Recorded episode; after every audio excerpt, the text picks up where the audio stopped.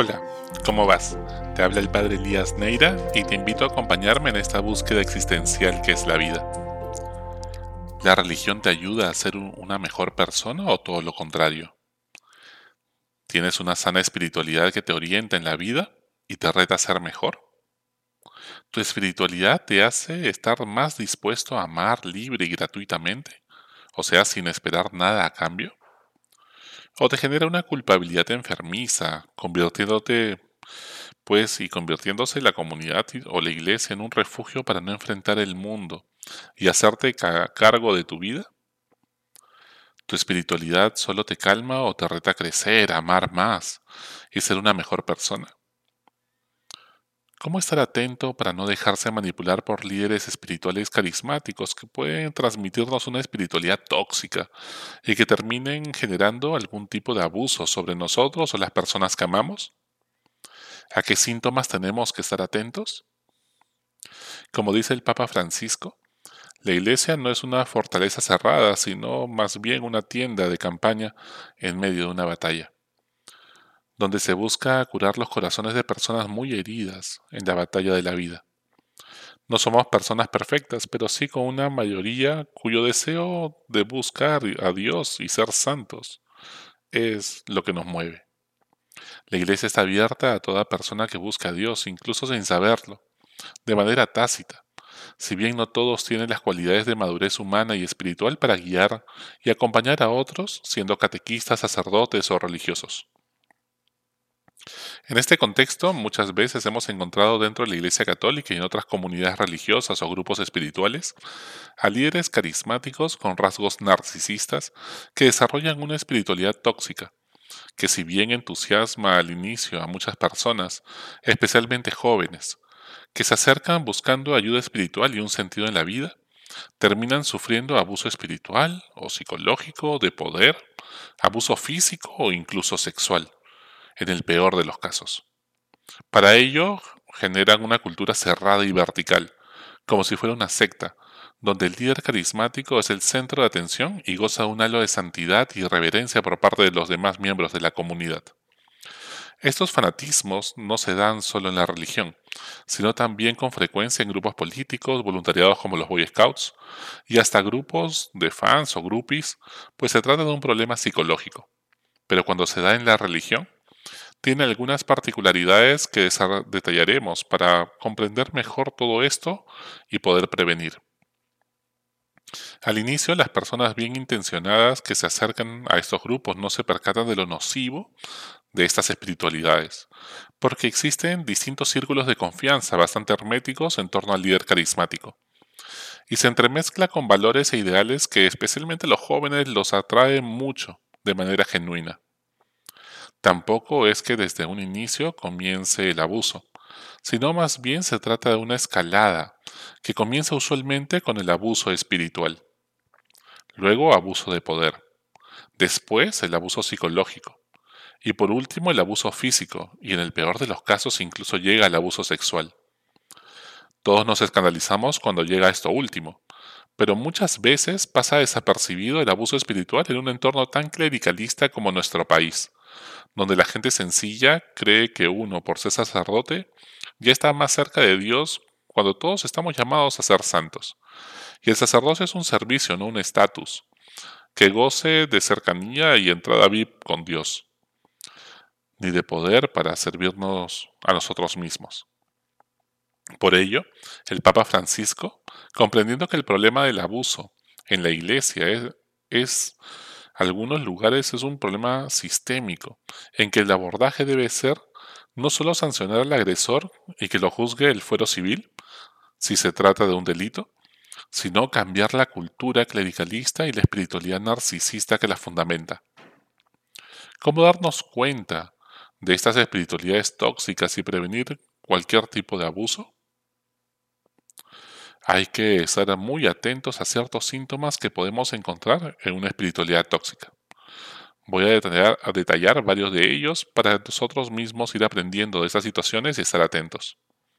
Primero, se establece una estructura bastante vertical y centrada en el líder carismático, quien goza de un halo de santidad y casi veneración, Lo que él dice es palabra de Dios incuestionable, pero nunca debaten ni intercambian ideas con otros, nunca se equivocan, nunca piden perdón. 2. El líder espiritual es el centro de atención. Existe un mesianismo de creerse indispensable que hubiera pasado con nosotros si no hubiera aparecido en nuestras vidas. Y este mesianismo se proyecta en la comunidad creyendo que son los únicos que están bien en la iglesia o en el mundo. Todos los demás son paganos, incrédulos, y los únicos buenos somos nosotros. 3. Te manipulan a través de culpas no sanas que te quitan la paz interior. Mantienen una moral escrupulosa y un perfeccionismo espiritual que hace mucho daño poniendo el énfasis en el esfuerzo humano más que en la gracia de Dios. 4. Se toman posturas doctrinales ultraconservadoras que se siguen al pie de la letra, juzgando a quienes piensan distinto y duden o cuestionen la doctrina impartida. 5. Por un lado, hay un discurso muy exigente a nivel moral, pero por otro lado hay mucha incoherencia de los líderes entre los que viven y lo que predican. 6. Se pone un énfasis excesivo en los pecados de connotación sexual como la masturbación, la pornografía, las relaciones sexuales, etc., como una proyección de su propio inconsciente. Y por otro lado, se minusvaloran los pecados de corte social, que tienen que ver con el amor, con la solidaridad, etc. 7. Se exige que se guarde el secreto sobre lo que sucede en el interior de la comunidad. El pecado se perdona, pero el escándalo no y esos secretismos hacen muchísimo daño. 8. El líder carismático usualmente se rodea de personas menores a él o con menor capacidad, es decir, que no son capaces de hacerle sombra o que siempre lo necesiten. A veces tienen algunos fetichismos como coleccionar objetos poco comunes para un adulto, o con un grupo íntimo tienen comportamientos infantiles o poco maduros para decirlo menos. 9. Estos líderes espirituales son encantadores, con frecuencia muy inteligentes y calculadores, pero si alguien los contradice te marginan, ponen a todos en tu contra con intrigas y se victimizan, como modo de atacar a sus rivales, y tienen conflictos con la autoridad, si es que no pueden manipularla. 10. Poco a poco, manipula a las personas para que den dinero buscando justificaciones bíblicas como el diezmo, estableciendo cuotas, etc. Siempre si hay donaciones deben ser totalmente libres, sin ningún tipo de presión, y para el servicio de todos o ayuda a los más pobres, no para los líderes religiosos. 11. Tienen una visión catastrófica de todo. Creen que se acerca el juicio final, que es inminente, que el mundo y la iglesia están muy mal y que el pasado siempre fue mejor. Con este tema del juicio final y que es inminente, pues siempre buscan llevar la espiritualidad por el lado del miedo en vez de hablar del amor. 12. Comienzan a ostentar poderes sobrenaturales, donde profecía, poder de sanación, apariciones de la Virgen, exorcismos, etc., para que no se ponga en duda su santidad, buscando la veneración de sus seguidores. La Iglesia siempre ha sido muy prudente con todo ello para juzgar la santidad de las personas en torno a la fe, la esperanza y el amor, es decir, las virtudes teologales, así como las virtudes cardinales, que son las virtudes humanas, como la justicia, la prudencia, la templanza, etc. Y no a estos carismas que pueden acompañar a algunos santos para su misión. 13 ponen el énfasis en su espiritualidad en ritos externos y llamativos. Sus celebraciones litúrgicas son ostentosas, con falta de sencillez, muy solemnes, con juego de luces, música en latín para guardar un halo de misterio y con trajes raros y pomposos. 14. Los mismos líderes espirituales buscan desarrollar la identidad de grupo a través de cosas externas como modos de hablar poco naturales como por ejemplo hablar todos como brasileros o españoles cuando no lo son. Se dejan la barba o un corte de pelo especial, ponerse trajes llamativos, poco comunes, ¿no? ciertos amuletos, ¿no? ciertos collares raros y suntuosos. En nuestra, ¿no? Incluso cosas poco comunes en nuestra época y todo lo que le pueda dar un halo de misticismo.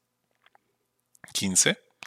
Los líderes espirituales narcisistas tienden a no querer trabajar, sino dedicarse a tiempo completo a la misión y lo justifican de mil maneras para que parezca razonable, cuando en verdad están teniendo una espiritualidad que los enajena del mundo. Los tienen como un halo espiritualista, ¿no? Como si este mundo, todo lo, lo material y lo mundano, pues fuera algo negativo. Si son religiosos o religiosas, no cumplen con el trabajo, que se les encomienda como dar clases, trabajos manuales de limpieza o de servicio, etc., sino que buscan que los que están bajo su mando le hagan su trabajo, incluso cargar sillas en una catequesis. 16. Exacerban el sentimentalismo en detrimento de la formación intelectual. Muchos descuidan sus estudios o trabajo profesional por, por la misión. Incluso se pueden encontrar entre sus seguidores gente que comienza a descuidar sus estudios en la universidad, en el colegio, sus labores profesionales o su vida familiar. 17. Tienden a ser muy rígidos y poco naturales en el trato con las personas que los rodean, especialmente del sexo opuesto. Incluso muchos son machistas si son varones. 18. Se manipula mucho en nombre de Dios, dejando muy poco espacio a la libertad personal. Eligen cuándo y con quién tener enamorada o enamorado a sus seguidores, con quién deben confesarse o contarles sus cosas personales. Se ponen celosos si te confiesas o conversas con sacerdotes, religiosas o catequistas que son de otros movimientos. 19. Establecen una cultura de la sospecha y el secretismo. Se espía a las personas, observan con quiénes conversan o tienen más amistad los miembros de la comunidad tienden a involucrarte en muchas actividades y acogerte muy bien al inicio, haciéndote sentir especial. De modo que luego de un tiempo tus amistades y relaciones interpersonales son completamente con otros miembros de la comunidad, aislándote de tu familia, otros amigos del colegio, la universidad, etc. Y esto es bien delicado y peligroso, porque así serás más fácil de manipular.